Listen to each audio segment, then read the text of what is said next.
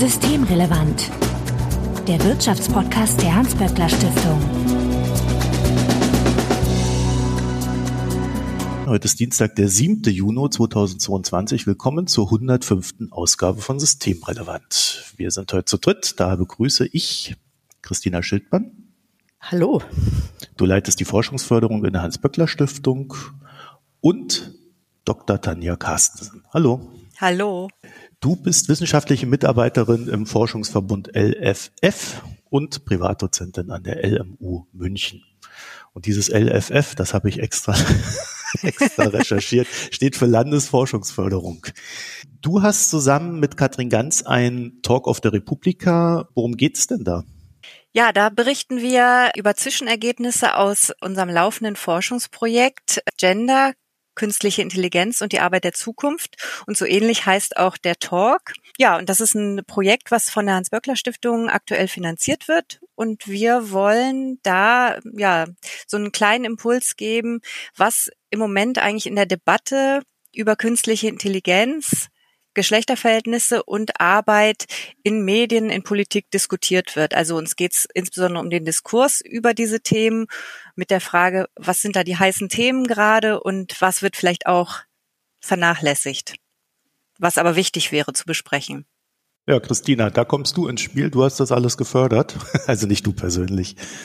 Ja, Marco, genau. Ich habe es nicht selber finanziert natürlich, aber die Hans-Böckler-Stiftung ist Teil der Republika, auch finanzieller Teil, aber natürlich dann insbesondere sind wir präsent auf der Republika, nicht nur als Forschungsförderung, sondern als gesamte Hans-Böckler-Stiftung, haben dort einen Stand von Mittwoch bis Freitag und laden alle Hörerinnen und Hörer ganz herzlich ein, uns dort zu besuchen. Wir haben ein spannendes Programm mit vielen interessanten Wissenschaftlerinnen und Wissenschaftlern am Stand, aber auch Spielen und allem Möglichen und wir haben diese beiden Lightning Talks, äh, Tanja Carstensen hat einen davon schon erwähnt, zu KI-Gender und der Arbeit der Zukunft, aber auch einen zweiten zum Thema neue Raumstrategien für die Arbeit der Zukunft mit dem Titel Work-Life-Space. Das ist unser Beitrag zur diesjährigen Republika.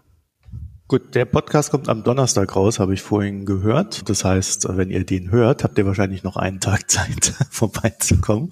Am Freitag dann. Dann hoffen wir mal das Beste. Auf alle Fälle werden wir äh, heute über äh, das Thema, was Tanja bearbeitet, äh, etwas ausführlicher reden, so dass hier dann auch in gewisser Weise zu hören ist, zumindest vom Inhalt her. Und vorweg aber wie immer wieder Hinweis, dass wenn ihr uns erreichen möchtet, um Ideen, Fragen oder Unmut kundzutun, dann könnt ihr uns beispielsweise auf Twitter antickern böckler-de oder auch per E-Mail an systemrelevant.böckler.de. Also Hinweise, Korrekturen und Anregungen bitte einfach einsenden.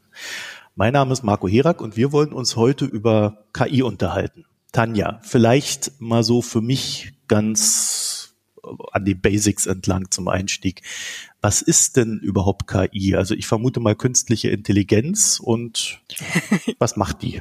Ja, das ist gleich eine ganz interessante Frage am Anfang, weil tatsächlich es gar nicht so eine ganz klare Definition von künstlicher Intelligenz gibt. Gleichzeitig haben wir natürlich auch ein Alltagsverständnis davon und bezeichnen damit Technologien, die sowas wie wir als Menschen Intelligenz äh, besitzen, nachahmen können, die also sozusagen so menschenähnliche Intelligenzleistungen äh, erbringen können. Und ich bin sozusagen, wenn, wenn ich eingangs gesagt habe, dass wir ähm, die Debatte über künstliche Intelligenz untersuchen, sind wir gleich mittendrin, weil ich tatsächlich sagen würde, das ist eigentlich erstmal mehr eine Metapher und wir müssen eigentlich, wenn wir wirklich über die ja, Folgen für die Arbeitswelt und die Geschlechterverhältnisse reden wollen, müssen wir eigentlich sehr schnell auch konkreter werden und gucken, was sind das eigentlich konkret für Technologien, die damit bezeichnet werden. Und was wir im Alltag schon kennen, sind ja sowas wie Sprachassistenten oder so smarte ähm, Einrichtungen zu Hause, sowas wie Siri und Alexa.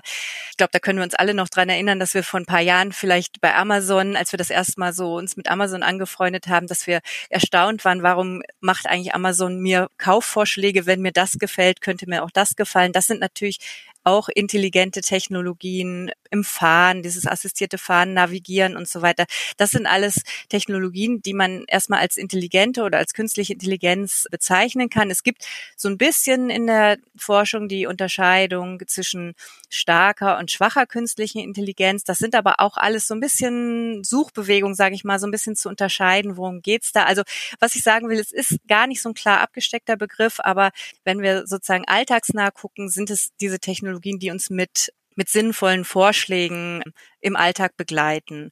Und gleichzeitig ist es wahnsinnig aufgeladener Begriff, wo wir, wenn, wenn man es googelt, mit Bildersuche zum Beispiel oder bisschen auch in ja, in so Science-Fiction-Sachen reingeht, haben wir natürlich gleich ganz andere Assoziationen von so menschenähnlichen Robotern, von tatsächlich sehr weitreichenden Vorstellungen davon, dass die Maschinen uns irgendwann beherrschen und so weiter. Also das ist auch mit dem Begriff künstliche Intelligenz verbunden. Da verwischen sich so ein bisschen, was geht eigentlich wirklich schon und was ist damit auch an Visionen verbunden. Und ich glaube, das lässt sich im Diskurs gar nicht so leicht trennen und das ist auf jeden Fall so ein Spannungsfeld. Ja, ich würde das noch ganz gerne ergänzen, weil ähm, wir ja auch über die Frage sprechen wollen, was für geschlechtsspezifische Konsequenzen hat das eigentlich? Das vertiefen wir ja auch später nochmal. Aber da wir gerade hier die Grundlagen schaffen in diesem Auftakt, will ich auch nochmal darauf hinweisen, auf das Menschengemachte von Algorithmen mhm. und von KI, dass die lernenden Algorithmen mit ganz vielen Daten trainiert werden und in diesen Daten stecken auch, sagen wir mal, Geschlechtsstereotype drin und in den Algorithmen stecken ganz viele Annahmen. Ich will hier an dieser Stelle ähm, mal den dritten Gleichstellungsbericht zitieren, weil es genau in diesem dritten Gleichstellungsbericht um die Geschlechterfragen der Digitalisierung äh, ging und der ist wirklich spannend und das war eine sehr, sehr gute Sachverständigenkommission. Und die hat darauf hingewiesen, dass es ja Menschen sind, die durch die Programmierung von Algorithmen Unterscheidungen vornehmen. Also die sind äh, nicht naturgegeben, sondern in diese Programmierung fließen Annahmen, Stereotypen ein. Und am Ende dieser Rechenübungen der Algorithmen stehen auch Menschen, die die Entscheidungen treffen. Also sagen die Autorinnen und Autoren dieses dritten Gleichstellungsberichtes, dass man statt von algorithmischen Entscheidungssystemen lieber von algorithmisch arbeitenden Systemen sprechen sollte, die menschliche Entscheidungsprozesse unterstützen. Also hm, es sind immer auch noch Menschen im Spiel und sie weisen darauf hin, dass man, wenn man sich das so anguckt, dass man den Kurzschluss vermeidet, Maschinen als moralische Agentinnen zu verstehen. Das finde ich eine schöne Formulierung. Da sind Menschen dahinter und die müssen dafür sensibilisiert werden, dass Geschlechter Stereotype einfließen in Programmierungen und aber auch durch die Daten, mit denen die, die Algorithmen gefüttert werden und mit denen sie lernen. Ich würde das total gerne nochmal unterstützen, diese Unterscheidung, wenn wir sozusagen künstliche Intelligenz haben, dann nochmal genau Algorithmen als einen Baustein davon, die auf eine gewisse Weise Handlungsvorschläge machen oder eben Entscheidungen mit unterstützen, finde ich auch total wichtig. Da nochmal diesen Verweis auf den dritten Gleichstellungsbericht, finde ich, der da wirklich sehr gute Punkte herausgearbeitet hat. Und auf der anderen Seite tatsächlich das, was in den letzten Jahren KI so interessant gemacht hat, ist eben, dass diese Datenmengen ja immens gewachsen sind und dass jetzt KI einfach so ja an Bedeutung gewonnen hat, weil die Menge an Daten, auf die dazugegriffen werden kann, ähm, ja einfach sehr groß geworden ist und gleichzeitig und da, da kommen wir dann glaube ich gleich auch mitten in das Thema, was was du Christina gerade schon gesagt hast, diese Daten halt ganz oft einen Bias haben. Die KI wird ja mit Daten trainiert und da ist absolut grundlegend dafür die Frage, was sind das für Daten und haben die vielleicht eine Einseitigkeit, wer ist da drin enthalten und wer nicht? Und auf der Grundlage, das können wir eben gerade schon beobachten, entstehen halt immer wieder diese Beispiele, dass zum Beispiel bei der Personalauswahl bei Amazon dann Männer bevorzugt werden und so weiter. Also das hat ganz viel mit der fehlenden Qualität oder der, der Fehlerhaftigkeit oder der ja irgendwie nicht repräsentativ zusammengesetzten Struktur der Daten zu tun. Es ist ja vielleicht auch so, dass die Daten in der Vergangenheit ja auch mit diesem Bias angesammelt wurden. Genau. Und äh, der genau. sich dann jetzt dort einfach nur fortsetzt in einem gewissen Maße. Ne? Christina. Ja, und äh, lasst uns auch mal darüber sprechen, wie viel KI und Algorithmen eigentlich schon angekommen sind auf dem Arbeitsmarkt, weil das ist ja auch irgendwie eine sehr mythenumrankte Debatte und da wird viel spekuliert und viele Bilder werden gemalt. Wir wollten uns ja auch anschauen, was ist davon eigentlich Realität und was ist noch Science Fiction. Wir hatten vor kurzem ein Verbundstreffen unseres Forschungsverbundes, der sich mit Digitalisierung und Mitbestimmung beschäftigt und äh, beziehungsweise digitale Trans Datentransformation und da wurde eine spannende These diskutiert und zwar total kontrovers diskutiert, nämlich ähm, die These, Daten sind das neue Produktionsmittel, äh, Betonung auf das. Und dann wurde wild diskutiert, ob das denn die Wahrheit ist oder ob das reine Zukunftsmusik ist. Dann haben die festgestellt, dass es ganz unterschiedlich ist, je nachdem, auf welche Branche und auf welche Technologie man schaut. Und ich fand das sehr, sehr spannend, wie es diskutiert worden ist.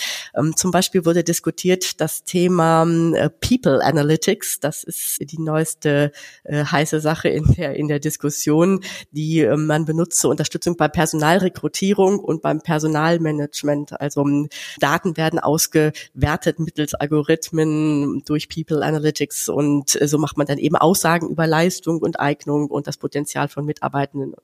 Und da ist die Frage, gibt es das überhaupt schon? Passiert das schon oder ist das äh, bisher nur in den Katalogen der Anbieter? Und äh, an dieser Stelle würde ich sagen, das ist größtenteils noch Zukunftsmusik. Also bei der Personalrekrutierung, bei der Auswahl glaube ich schon eher, aber beim Personalmanagement noch relativ wenig. Der Forschungs- oder ein anderes Forschungsverbundstreffen kam zu dem Ergebnis, dass es bei dem People Analytics so ist, dass alle darüber reden, aber keiner es eigentlich wirklich macht. Und ähm, dass es möglicherweise mehr Forschungsprojekte zu diesen Tools gibt als, als tatsächliche Einsätze.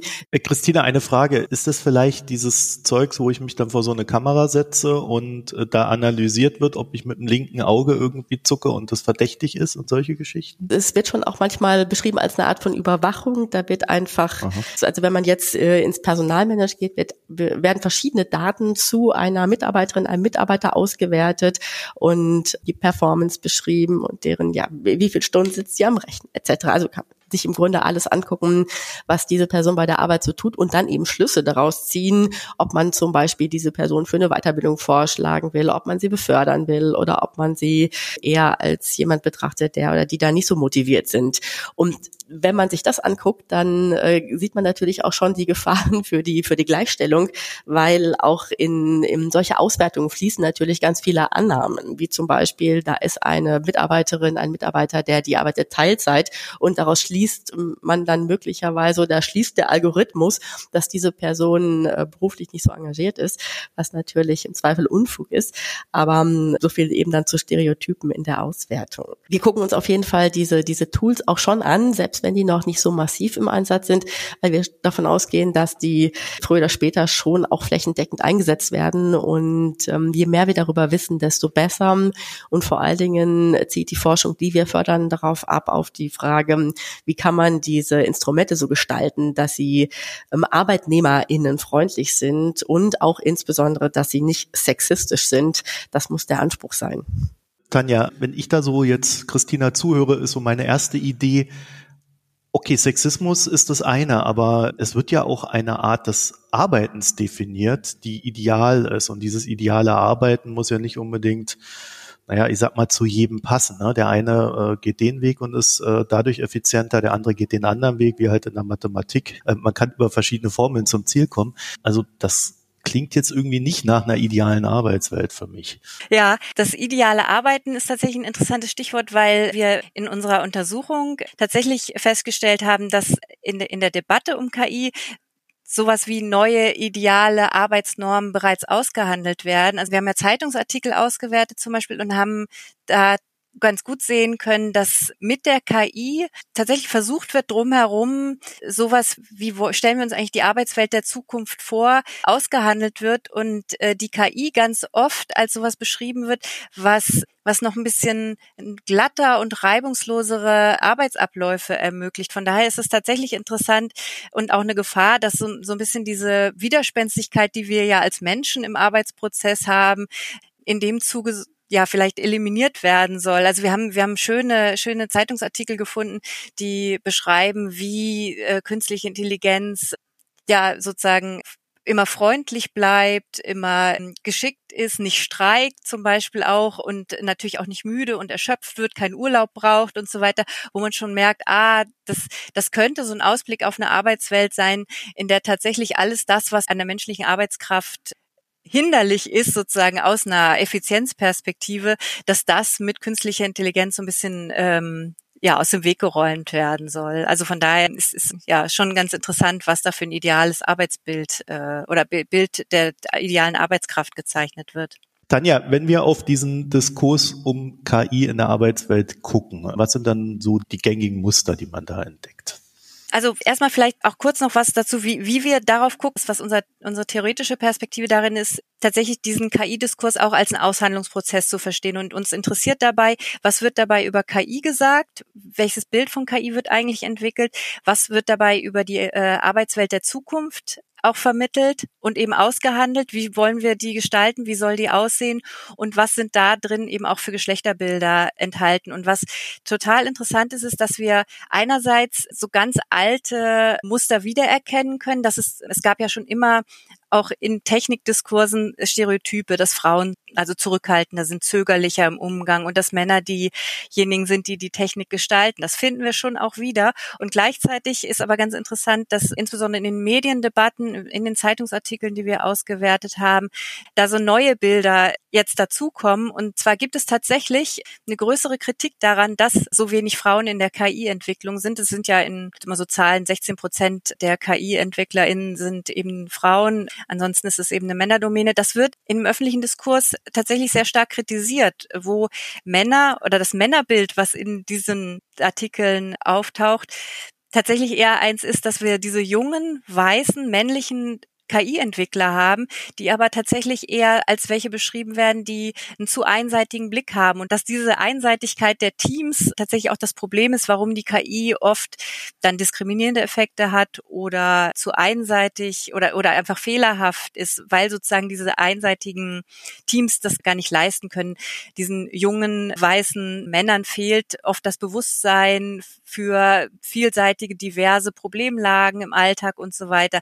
Also da wird ein ganz ja, kommt sozusagen so ein, so ein neues Bild von Männlichkeit dazu, was tatsächlich problematisiert wird. Und gleichzeitig finden wir dann wiederum oft so, so Leuchtturmfrauen im Diskurs, die interdisziplinär ausgebildet sind, die internationale Arbeitserfahrung haben, die sozusagen als diejenigen dargestellt werden, die die Probleme lösen könnten, weil sie so einen Weitblick haben, über den Tellerrand blicken können und so weiter. Also das ist ganz interessant, dass wir hier zwar einerseits diese Problematisierung haben von es sind immer noch zu wenig Frauen und Frauen sind zu oft zögerlich, aber gleichzeitig tatsächlich so ein neuer Impuls in diesen Diskurs reinkommt, was wir in dem Projekt als was deuten, wo tatsächlich ein gesteigertes Problembewusstsein dafür da ist, dass erstens Technik und KI was ist, was menschengemacht ist, was in gesellschaftliche Verhältnisse eingebettet ist und deswegen auch Probleme enthält und nicht einfach Technik sich einfach nur so entwickelt und dann ist sie da. Das ist so ein bisschen, was ja vor 20, 30 Jahren noch viel stärker im Diskurs vorhanden war, dass Technik einfach kommt und dann müssen wir mit den Folgen umgehen.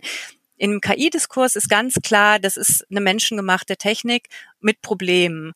Und interessant ist eben, dass diese Geschlechterbilder da sozusagen auch mit so einem kritischen Impuls rein verhandelt werden, mit der Idee, so wie es im Moment ist, können wir eigentlich nicht weitermachen, weil dann die KI zu schlecht ist tatsächlich. Also das ist ein fester Bestandteil im Diskurs.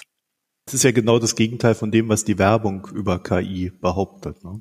Ja, das stimmt, ja, ja, ja. Diese Hochglanzbilder, die muss man tatsächlich, glaube ich, also da, da war Christina ja auch schon dabei, äh, das zu beschreiben. Die KI, die im Moment im Einsatz ist, ist einfach oft von der Qualität her noch nicht gut genug. Deswegen sind diese plakativen Beispiele, die wir teilweise dann auch im Diskurs finden, mit den großen, also wo, wo einfach dann diese krassen Diskriminierungsfälle aufgetreten sind, entweder äh, sexistisch oder auch viel mit rassistischen Vorfällen können. Das sind so Fälle, wo einfach klar wurde schnell, okay, der, das wurde dann auch zurückgezogen, es funktioniert nicht und so weiter. Also ich glaube, dann ist es auch wichtig, davon auszugehen, dass wir im Moment noch nicht flächendeckend damit zu tun haben, aber es ist gut, dass die Diskussion darum schon so reflektiert geführt wird.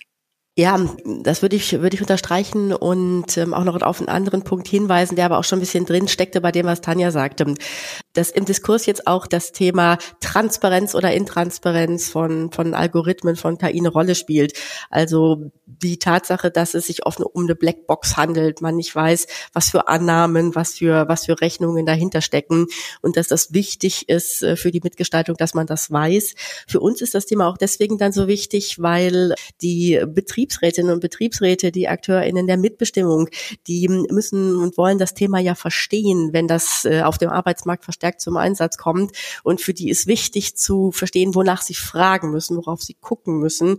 Und da ist dieses Thema, wie kommt das eigentlich zustande, was für Annahmen stecken hinter dem Algorithmus, ein ganz großes. Ich wollte auch äh, noch auf einen anderen Punkt hinaus. Tanja hat ja gerade von diesen, sagen wir mal, sehr exponierten Figuren in der Debatte gesprochen, den sogenannten Garagengenies, den weißen männlichen Gründern und aber auch den, diesen Leuchtturmfrauen im Bereich KI, Digitalisierung. Ich würde jetzt noch mal ans andere Ende des Arbeitsmarktes schauen, mit Blick auf die Frage, wen sieht man eigentlich in der öffentlichen Debatte und wen sieht man nicht wir können uns ja nochmal angucken, dieser, diesen ganzen Bereich der plattformvermittelten Arbeit ist ja auch ein Thema, was eine riesige Rolle in der Diskussion spielt. Das ist zum einen die Arbeit, die auf Plattformen selber gemacht wird, Crowdworking genannt, und die Arbeit in der analogen Welt, die aber über Plattformen vermittelt wird, also Algorithmen gesteuert ist. Und da ist die öffentliche Debatte, die dreht sich hauptsächlich um die Rider, also die Fahrradkuriere, das Essen ausliefern. Über die wird ganz viel berichtet. Die sitzen auf Podien, über die wird geforscht, ähm, was ja auch damit zu tun hat, dass die im öffentlichen Stadtbild sehr sichtbar sind. Das sind äh, zumeist Männer, darauf muss ich vermutlich nicht hinweisen. Und es gibt aber auch noch einen weiblichen Teil, eine weibliche Welt dieser plattformgestützten Arbeitswelt. Das sind die Reinigungskräfte. Und über diese wird viel weniger berichtet und viel weniger geforscht erforscht. Das hat auch damit zu tun, dass die so im Privaten verschwinden, in den privaten Wohnungen, unsichtbar sind, unsichtbare Arbeit leisten. Deswegen unterstützen, fördern wir Forschung, die sich mit insbesondere den Arbeitsbedingungen dieser plattformvermittelten Reinigungskräfte befassen. Das Projekt heißt Platform Cleaners und beschäftigt sich mit der Frage oder befragte ich Reinigungskräfte, was für Erfahrungen sie gemacht haben mit plattformbasierter Arbeit und wie diese digitale Infrastruktur eigentlich deren Arbeitsbedingungen, diese Geschäftsmodelle, deren Arbeitsbedingungen beeinflussen, was man tun kann, um die zu organisieren. Sehr spannendes Projekt, um eben diese, diese Dunkelfelder auch mal sichtbar zu machen. Tanja, da sind wir ja schon wieder in so einem Bereich, wo man sagen könnte, da wirkt KI wieder bei Menschen, die potenziell äh, am wenigsten Möglichkeit haben, sich dagegen zu wehren, was mit ihnen gemacht wird. Ja, ganz klar. Also finde ich auch einen wichtigen Punkt. Und das ist auch, wenn wir die Debatte um KI angucken, sind das tatsächlich auch die Stellen, die Punkte, die wir im Diskurs ein bisschen vermissen. Das ist auch was, was uns am Donnerstag bei der Republika wichtig ist, weil wir ja auch ein bisschen darauf hinweisen wollen, über was wird denn nicht diskutiert, was wird zu wenig debattiert. Es wird ganz viel immer so ganz groß die Frage aufgemacht, ist jetzt KI eigentlich ein Jobkiller? Und wenn ja, für wen? Für Männer, für Frauen? Jobs eher, da müssen wir ganz klar sagen, wir wissen es einfach noch nicht und das ist auch müßig, das zu spekulieren und es, die Zeitungen sind voll mit so Schlagzeilen, KI zerstört diese Jobs oder jene Jobs. Das ist einfach wirklich noch viel zu früh, um das einzuschätzen und gleichzeitig wäre es viel wichtiger, jetzt genau über solche äh, Felder zu sprechen, wo schon längst Algorithmen im Einsatz sind, wie auf Plattformen und was das tatsächlich dann auch mit Jobs eher im Niedriglohnbereich, die unsichtbarer sind, in, im Care-Bereich und so weiter, was es da für, für Effekte gibt, für Auswirkungen schon. Und was wir, also Katrin Ganz und ich immer in dem Projekt so wichtig finden, ist, dass tatsächlich ja auch es so einen Niedriglohnbereich gibt, an dem KI trainiert wird, in dem auch das Internet zum Beispiel von nicht gewünschten Inhalten äh, gesäubert wird und so weiter, was es zum Teil auch in Deutschland gibt, aber was viel auch tatsächlich auf den Philippinen zum Beispiel stattfindet, das wäre noch so ein Bereich, wo einfach klar ist, es gibt ganz viel Arbeit am Internet, an Algorithmen, an Daten, Sauberkeit und so weiter, die wir überhaupt nicht sehen. Und das sind eben nicht diese schillernden Berufe im Silicon Valley, sondern Niedriglohnbereich, mit ganz, zum Teil wirklich sehr prekären und schlechten Arbeitsbedingungen, wo wir einfach auch ja hohe Ungleichheitsverhältnisse haben. Und das sind eben auch Bereiche, die wir sehen müssen. Und sozusagen, was du gerade noch angesprochen hast, mit dem die sich am wenigsten wehren können, also was sozusagen so konkrete Beispiele sind, die vielleicht auch für die KI-Debatte interessant sind, sind eher so Fragen, wenn zum Beispiel sowas wie Schichteinteilung in bestimmten Branchen automatisiert eingeführt wird, kann das zum Beispiel für Alleinerziehende, die eingeschränkter sind, und was ihre Arbeitszeitflexibilität angeht, nachteilig sein, weil sie dann sozusagen automatisiert ihre Schicht eingeteilt bekommen ähm, und keine Person mehr haben, zu der sie hingehen können und sagen können, ich kann aber nachmittags nicht so gut oder spät nicht so gut, wo wir tatsächlich sehr genau hingucken müssen, was sind diese ja durch KI zunehmend automatisiert erfolgenden Prozesse, wer hat dadurch eigentlich Nachteile? Und es ist genau das, was, wie du es gerade formuliert hast, die Personen, die sich am wenigsten oder eher nicht so gut wehren können, die weniger Handlungsspielräume haben, weniger Handlungsmacht auch im Betrieb, die dann vielleicht äh, durch so ja, verengte Handlungsspielräume tatsächlich dann eher zu den Verliererinnen gehören könnten. Ich schlage vor, dass wir an dieser Stelle auch noch, noch mal jenseits von KI gucken, wie sich Digitalisierung eigentlich auf den Arbeitsmarkt auswirkt, auf die Arbeitssituationen und insbesondere da auf die Geschlechterverhältnisse. Da würde ich gerne so ein paar Kernbefunde aus einer Studie zum Besten geben, die wir gefördert haben von der Edelgard Kutzner von der Sozialforschungsstelle Dortmund und Kolleginnen, die sich mit der Digitalisierung der Sachbearbeitung beschäftigt haben. Das ist ja eine klassische Frauendomäne und die haben sich mehrere Fallbeispiele angeguckt, einmal aus der Automobilindustrie, dann aus der Nahrungsmittelindustrie, der Wohnungswirtschaft und Universität war auch dabei. Da geht es bei der Digitalisierung in erster Linie ja gar nicht um KI oder Algorithmen, sondern eher um Digitalisierung der Workflows, also der Arbeitsabläufe durch die Einführung von entsprechender Software. Das ist dann zumeist äh, SAP, ohne hier Werbung für ein Unternehmen machen zu wollen, aber das ist die Standardsoftware. Wir haben da mehrere Kernbefunde, die wirklich spannend waren zu sehen. Zum einen, Tanja hatte ja vorhin erwähnt, dass in diesen Debatten über Digitalisierung, KI etc. auch es immer um so Arbeitsplatzabbau-Befürchtungen geht, dass die hm, Technologie massenhaft Arbeitsplätze vernichten würde.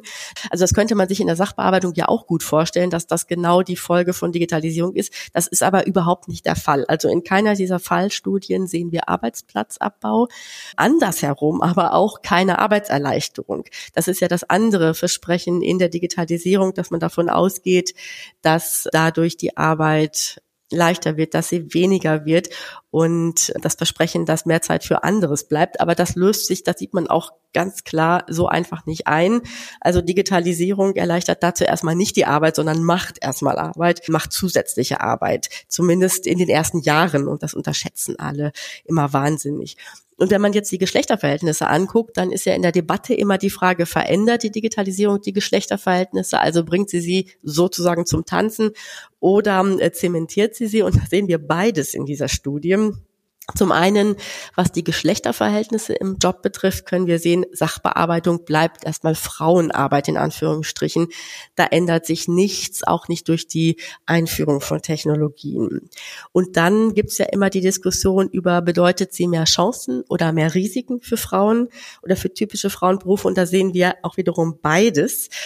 Ein Fallbeispiel zeigt da sehr deutlich eine Zweiteilung, eine Ausdifferenzierung der Arbeit durch die Einführung ähm, von, von Software. Und zwar, das ist wirklich spannend zu sehen, in einen Bereich der total standardisierten Routinearbeit, äh, nennt sich dann Order Management, ohne Aufstiegschancen, mit einer sehr, sehr, sagen wir, monotonen Tätigkeit und der latenten Gefahr, dann schlussendlich doch irgendwann wegrationalisiert zu werden und den anderen Teil und die anderen haben sich eben in die Richtung konzeptionell strategische Arbeit entwickelt, ähm, neu gegründetes Sales-Team, die dann entlastet wurden von Routinetätigkeiten und sich auf strategische Planung konzentrieren durften, Marktbeobachtung etc. Also, dass sich dann tatsächlich dieser ähm, Arbeitsbereich Sachbearbeitung komplett zweigeteilt hat in zwei völlig unterschiedliche Gruppen. Das war für uns bemerkenswert zu sehen. Und letzter Punkt, was wir noch beobachtet haben, die Sachbearbeiterinnen waren waren so gut wie überhaupt nicht beteiligt an der Einführung dieser Software. Äh, die fiel für die wirklich größtenteils vom Himmel und die hätten ja viel beizusteuern gehabt. Noch schlimmer, wenn sie Schwachstellen erkannt haben und Verbesserungsvorschläge gemacht haben, dann würde das meistens abgelehnt mit dem Hinweis, sei zu teuer und nicht zweckmäßig, obwohl das die Tools sicherlich sehr, sehr viel besser gemacht hätte. Für uns deswegen die Konsequenz daraus, die Einbeziehung derjenigen, die damit arbeiten müssen und wollen, die ist total entscheidend und findet bisher so gut wie überhaupt nicht statt. Das wäre also ein wichtiger Appell. Das würde auch der Akzeptanz äh, eine große, eine große Stärkung verleihen, aber gleichzeitig wäre es auch für die Arbeitszufriedenheit sehr bedeutend. Ja, das ist ja ein interessanter Punkt, Tanja. Werden die Leute eingebunden in die KI-Entwicklung zum Beispiel? das Beteiligungsargument äh, möchte ich natürlich unbedingt auch stärken, weil ich das sozusagen aus anderen Forschungsprojekten, in denen ich auch Digitalisierungs-, also betriebliche Digitalisierungsprozesse untersucht habe, nur unterstreichen kann, dass es wirklich äh, wichtig ist, dass da die sowohl die Mitbestimmungsgremien als auch die Beschäftigten natürlich möglichst gut eingebunden werden, weil die ja auch diejenigen sind, die damit arbeiten sollen. Und tatsächlich der Frust und die, die Unzufriedenheit mit den neuen Technologien im Arbeitsalltag, wenn man Interviews in, in Unternehmen führt, wirklich wahnsinnig groß ist teilweise. Das ist wirklich äh, auffällig. Ich finde aber sozusagen zum Thema werden die, die Beschäftigten in die KI-Entwicklung eingebunden, ist mir nicht bekannt bisher, aber ich finde, was sozusagen an dem, was du, Christina, gerade gesagt hast, auch noch, wirklich nochmal wichtig, dass wir, was uns ja in dem Projekt auch so wichtig ist, wirklich nochmal unterscheiden, was wird gerade debattiert und prognostiziert und erwartet, was mit KI alles passiert und was ist wirklich schon in der betrieblichen Praxis überhaupt Thema. Und ich finde, dass die, die Ergebnisse, die du da gerade aus der Studie von Edelgard Kutzner berichtet hast, zeigen das ja äh, sehr gut, dass zum Beispiel diese riesigen Befürchtungen, die auch vor ein paar Jahren mit Digitalisierung diskutiert worden oder eben die Hoffnung großer, äh, große Jobchancen oder große Rationalisierungsfragen, können wir jetzt bei KI in einer neuen Schleife wieder beobachten. Und wenn man dann sehr gründlich in die Unternehmen reingeht und da forscht, stellt man eben fest, es sind gar nicht so die großen disruptiven Veränderungen, sondern das ist dann, hier ist es ein bisschen mehr Arbeit, die und die sind nicht so gut eingebunden und so weiter. Also natürlich passiert da was. Da ist auf jeden Fall mit Digitalisierungsprozessen immer auch Bewegungen in den, auch in den Strukturen, in den Machtverhältnissen, in, in so einem Betrieb, in so einer Arbeitsorganisation. Bestimmte Beschäftigtengruppen profitieren vielleicht eher als andere und so weiter. Es sind eben nicht diese ganz großen, dramatischen Umbrüche, die wir zumindest im Moment beobachten können. Es gab ja schon mal einen Digitalisierungsforschungsverbund bei der Hans-Böckler Stiftung, Digitalisierung, Mitbestimmung, gute Arbeit, in dem ich auch schon mal ein Projekt zu Geschlechterverhältnissen hatte. Und wir sind alle damals als, als Projekte in die Unternehmen rein, das war so 2018 rum, und haben erwartet, dass da jetzt Digitalisierung das große Umbruchthema in den Unternehmen ist. Und wir sind alle wiedergekommen und haben festgestellt, okay, die Debatten in den Zeitungen, in Politik und so weiter, darum, was alles auf uns zukommt, die galoppieren so davon, während man, wenn man dann mit Betriebsräten spricht und ich sozusagen wissen wollte, inwiefern ist Digitalisierung hier ein Thema, es gerade mal darum ging, dass man Beschäftigten Laptops anschafft quasi. Also das war sozusagen vor vier, fünf Jahren das, was an Digitalisierung erstmal anstand. Und deswegen ist die Frage, ob die Beschäftigten in die KI-Entwicklung eingebunden werden, glaube ich einfach noch viel zu früh. Sie sollten es auf jeden Fall. Und es ist gut, so auch gerade die Betriebsräte fit für zu machen, dass sie auch wissen, was da auf sie zukommt. Aber erstmal müssen wir, glaube ich, wirklich auch lernen, so ein bisschen zu differenzieren, was ist auch eine hochgekochte Debatte. Und was sind die konkreten Tools, die vielleicht schon zum Einsatz kommen und die auch in größerem Maß vielleicht dann noch auf die Betriebsräte zukommen sozusagen. Aber das ist, wie gesagt, deswegen betone ich das nochmal, das ist uns so wichtig in dem Projekt, dass wir ein bisschen genauer hingucken, was ist eigentlich äh, die KI im Betrieb wirklich schon, welche konkrete Anwendung ist es eigentlich, um die es da geht, weil es, glaube ich, viel Verwirrung gibt, auch gerade darüber, dass im Diskurs so viel hochkocht gerade. Diskriminierungsthema und das äh, Jobkiller-Thema quasi sind so zwei Themen, die wirklich so davon galoppieren, wo ich glaube, dass in den Unternehmen noch gar nicht so viel von zu erkennen ist. Also die öffentliche Debatte ist da mehr so im Science-Fiction-Bereich. Auf dem Weg dahin zumindest, ja, ja, ja. Und trotzdem ist es uns so wichtig, das auch gut zu analysieren, weil da natürlich Sachen ausgehandelt werden, die demnächst dann in den Unternehmen interessant werden. Diese, so eine Debatte hat ja Effekte und da wird eben äh, ausgehandelt, wie wollen wir in Zukunft arbeiten, wie, wie soll es sein. Und es werden auf jeden Fall auch wirklich wichtige Problemlagen aufgedeckt. Also was mir vorhin ja so wichtig war mit dem, dass da auch so Brüche drin sind zu alten Technikdebatten. Es sind nicht mehr nur die zögerlichen Frauen, sondern es ist längst erkannt, dass es ein Problem ist, wenn nur Männer Technik konstruieren. Das war vor mehreren Jahrzehnten, war das niemandem klar. Jetzt ist das in der Debatte. Das ist gut, so, ne? Also deswegen sind diese Debatten auch wichtig. Deswegen, um nochmal auf unseren, den zweiten Forschungsverbund Digitale Transformation hinzuweisen, da bist du ja auch Bestandteil Tanja, für uns so wichtig, zum einen das zu machen, Tanja, was ihr tut, also die Diskurse zu dekonstruieren und auch zu sehen, was wird da verhandelt, aber auch was ist, was ist Mythos, was ist Realität und gleichzeitig in den unterschiedlichen Branchen auf die Phänomene zu gucken. Was findet da genau. konkret schon statt? Wie wird es eingesetzt? Wie wirkt sich das auf die Arbeitsverhältnisse, auf die Arbeitsbedingungen aus? Und was davon ist gestaltbar und wie kann man es gestalten? Das ist das große Anliegen dieses Forschungsverbundes und wir werden da bald Ergebnisse haben oder haben schon teilweise, werden die dann zusammenstellen, um auch die Muster zu zeigen. Also was sind die großen Trends? Vielen Dank für das Gespräch an Christina Schildmann. Sehr gerne. Und Dr. Tanja Carstensen. Dankeschön. Ja, hat mich gefreut. Wir danken auch. Ja, ich danke auch. Und wenn ihr dann noch ein paar Ideen und äh, Gedanken zu dem Thema habt, dann schreibt uns doch eine E-Mail, systemrelevant.böckler.de oder äh, tickert uns auf Twitter an, at böckler-de. Und Tanja, du bist auch auf Twitter, ne? Habe ich am Anfang wieder gar nicht gesagt. Ja. Aber das musst du selber sagen, wie dein Handle heißt. Ja, das ist at tanji, also wie Tanja ohne A und dann C-A-R wie Carstensen, die ersten drei Buchstaben. Genau, die Abkürzung des Vor- und Nachnamens. Ja, genau. Bloß nicht so, dass man es mal so locker flockig wegsagen kann. Nee, man kann es nicht sprechen. Euch vielen Dank fürs Zuhören, eine schöne Zeit und bis nächste Woche. Tschüss. Tschüss. Tschüss. Das war Systemrelevant, der Wirtschaftspodcast der Hans-Böckler Stiftung.